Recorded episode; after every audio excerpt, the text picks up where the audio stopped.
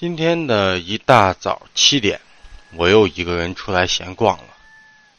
毕竟住到了琵琶湖的边上，早上不去湖边走一圈，显然是不合适的。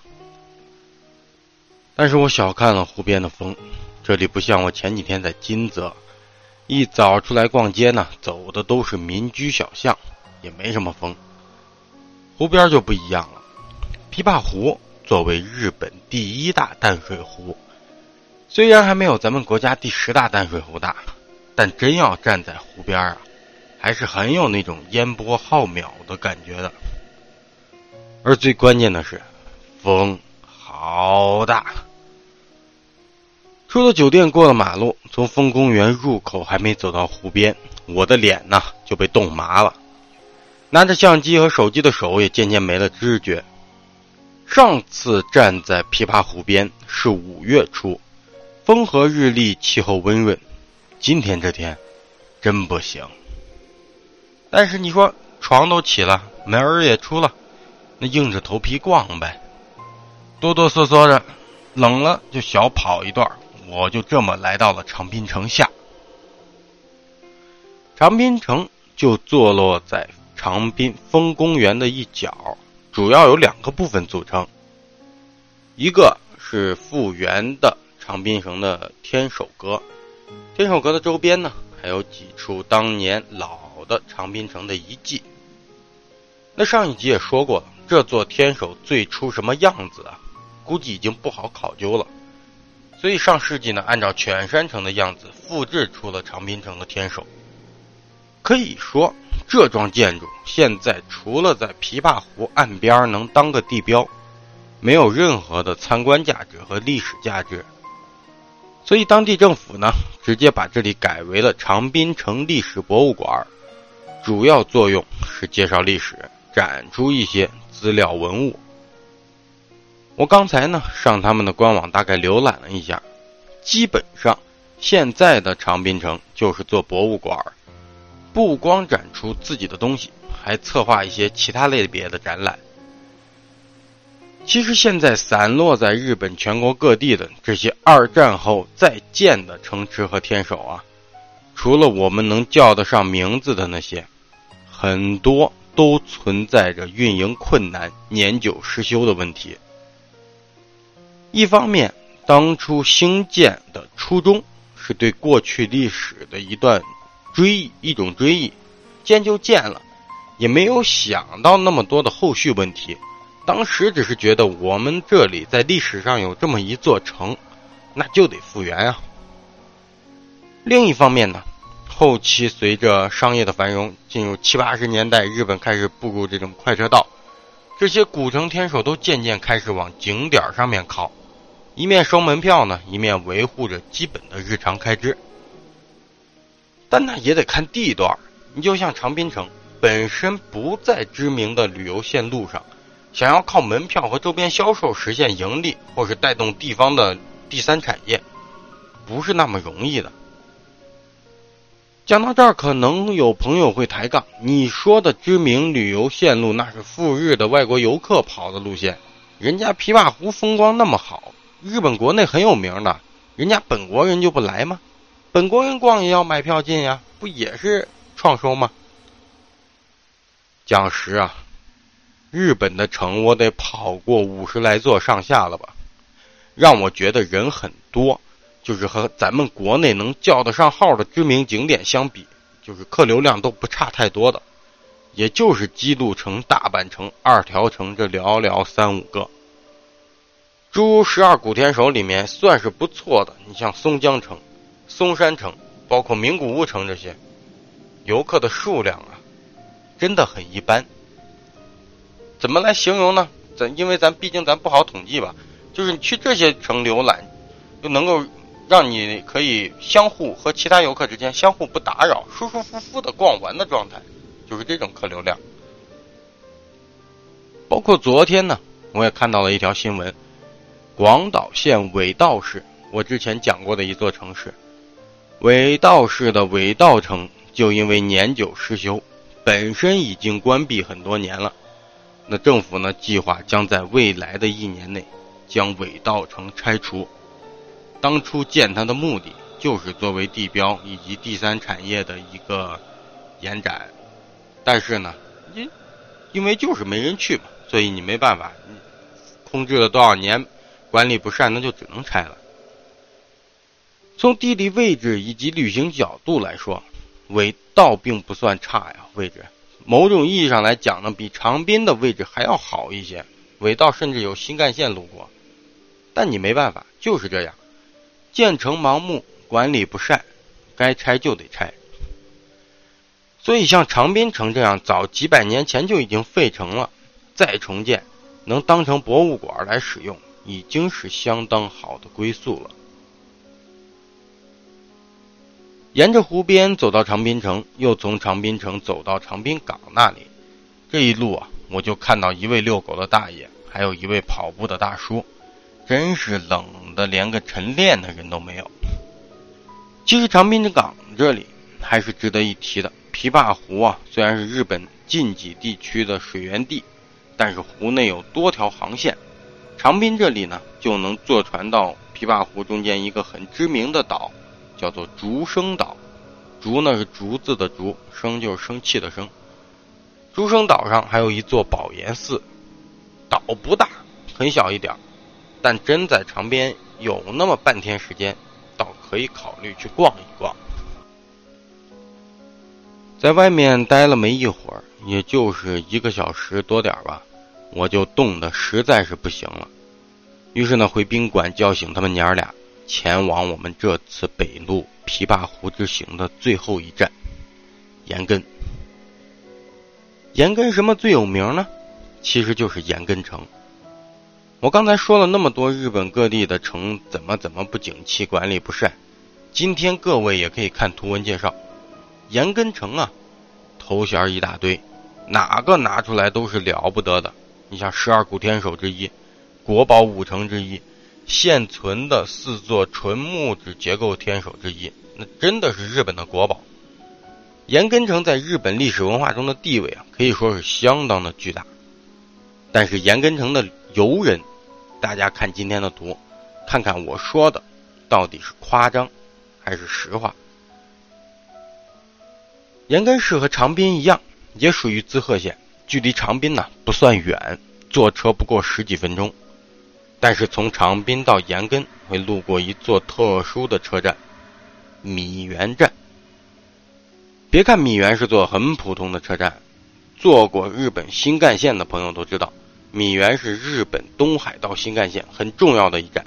京都开出来，并不是直直的向东而去前往名古屋，而是向北面画了一个大大的弧形，所以京都出来新干线的第一站就是米原。所以我们的车到了米原站呢，我查的是长滨直达岩根，但是一车厢人都下车了，正诧异间，得亏一位日本大爷提醒，这才知道，米原这里啊，一些列车会从中分为两段，前半段继续南下去往大金京都方向，那后半段呢，反方向开出去，开往岐阜名古屋方向。所以我们呢需要下车，我们坐在这个车的后半段了。我们要下车跑到前半段再上车，才可以。这种换乘方法我们不是没在日本见过，但是在本州啊，说实话还是头一次。等到了岩根市，把行李寄存在车站的存包柜，轻装出行。上午到中午，我们在这里啊，就是逛一座城，吃一顿饭。就可以返回大阪了，因为这会儿快到十一点了，也都没怎么吃早饭，只是在便利店买了点面包什么的，随便啃了几口。所以呢，我和猫同学决定先找地方吃饭，然后再去岩根城。别看地图上显示岩根城距离岩根站就一公里多点儿但着实走了好一会儿。然后呢，为了吃饭，我们又在护城河外围绕着城走了小半圈儿。来到了岩根市的本町地区。岩根的本町这里啊，正对着岩根城的京桥口，就是岩根城的一个入口，古香古色的一条商店街，都是卖特产和吃饭的店。那因为同属滋贺县呢，所以这条街上也特别多经营晋江牛的商家。但我们今天不吃牛了，我们要去造访一家号称是日本第一亲子冬的店家。这个冬啊，就是井水井的井中间有一点儿，日本念东，那个其实呢就是盖浇饭的意思。那所谓的亲子冬啊，应该很多人都知道是什么吧？所谓的亲子就是鸡蛋炒鸡肉，因为鸡蛋是鸡生的嘛，所以炒在一起，日本人叫做亲子。那这家亲子盖浇饭为什么有名呢？因为他们家用的是最优质的比内地鸡，鸡肉和鸡蛋。这种鸡啊，产自日本秋田县北部的比内地地区，自古都采用放养的方式，肉质紧实弹牙，耐嚼，而且越嚼越有味道。比内地鸡和萨摩鸡、萨摩地鸡、名古屋鸡并称为日本三大美味的鸡肉。那这家店呢，就坐落在本町主街道上，很好找。门口挂了一个大白灯笼，上面就写着“日本一亲子东”。到了店门口，排队到我们了。进店脱鞋，很古香古色的一家店。饭本身呢倒是不贵，亲子盖浇饭单点就是一千三百八一份儿。我们要了三份又点了三个烤串儿就静等这个饭菜上桌。没一会儿，三个盖了盖儿的大红碗端上来，一掀开，顿时是香味扑鼻。但是如果你只看样子的话，可能很多中国人都不习惯。为什么呢？日本人爱吃生鸡蛋和半生不熟的蛋，所以他们的这个亲子盖浇饭啊，绝大多数店家都会把鸡蛋都不会把鸡蛋给炒熟，而是炒至稀乎乎的。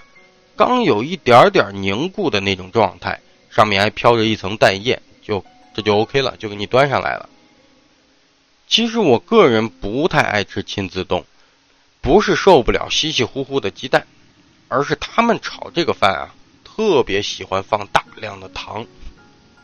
这家日本排名第一的也不例外，就是你吃不出来这碗饭到底是咸口的还是甜口的，但是越吃到最后呢。越腻嗓子，吃完了也不知道是太咸还是太甜了，总之就是想喝水，解渴，顺带冲一下。吃饱喝足，就要进城了。岩根城啊，在日本名城里不算历史很悠久的，最早呢是一六零零年，关原合战那一年，德川四天王之一的一景一执政计划建造。三四年前有部大河剧叫做《女城主直虎》，呃，喜欢日本文化的朋友应该都看过。里面的主人公，这个女主人公叫做景一直虎，就是景一执政的养母。但是呢，计划了两年，就是景一执政都死了，也没开建这座城。直到一六零三年，他的儿子景一直胜。才开始动工兴建岩根城，而这一时期呢，正值德川家康和丰臣氏争权夺利的时期，日本的政治、经济、民生等都受到很大的波及，所以岩根城啊，当时有一半以上的材料都弄不起新的，也弄不来新的，都是，特别是像木头啊和石头这些，怎么办呢？都是从其他。在早前战争中残破的城池中拆下来的，你比如说小古城、长滨城、大金城，这三个城都有相当多的建材啊，被运来了延根。建成后，直至明治维新，延根城始终都在景一氏的管理之下。后来呢，这中间还有一段插曲，在一八七三年，明治政府颁布了这个废城令。岩根城呢，也一度被列入了被废的名单。但是当时出身滋贺县的日本内阁总理大臣大卫重信，不想看着家乡的名城就这么毁了，所以呢，他将岩根城从名单中剔除掉，并且开始着手进行整修，这才有了后来的日本国宝五城十二古天守之一。岩根城，我之前也提到过，日本少有的完好保存了防御工事，而且占地面积较大的城池。刚才在外面绕的时候，我们就发现了，感觉这座岩根城好大，你就走了半天，沿着护城河走了半天都看不到拐角。入了城也是一样，各种斜坡、台阶一路蜿蜒而上。但你真的爬上来，你会发现上面挺空旷的。地上呢是以前建筑所留下的地基，如今剩下的就只有一座孤零零的天守阁。岩根城的天守其实也不大，造型呢并不简单，各级屋檐错落有致。虽然没有基督城那种宏大的规模，也没有大阪城的简约大气，但人家有他自己的风格。从岩根城出来已经是下午的三点钟了。一会儿呢，坐车回到大阪，再在大阪待一天，我们这次的北路之行就可以画上句号了。准确说，从岩根城出来的时候，对我来说，这趟旅行就已经结束了，因为剩下的时间都是我们家领导的买买买时间。后面的大阪一天呢，已经没什么好讲的了，那我也就在这里总结一下长滨和岩根，再总结一下这次的北路之行。长滨和岩根呢，同属滋贺县，古晋江国，因紧靠着琵琶湖，历史悠久，水陆陆路的要冲。战国三雄中的织田信长、丰臣秀吉先后都在这里建成。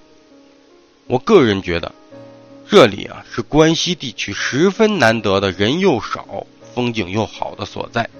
毕竟从京都坐到琵琶湖畔，也只需。二十来分钟，而这次的北路之行呢，遗憾很多，收获到的亮点倒也有几个。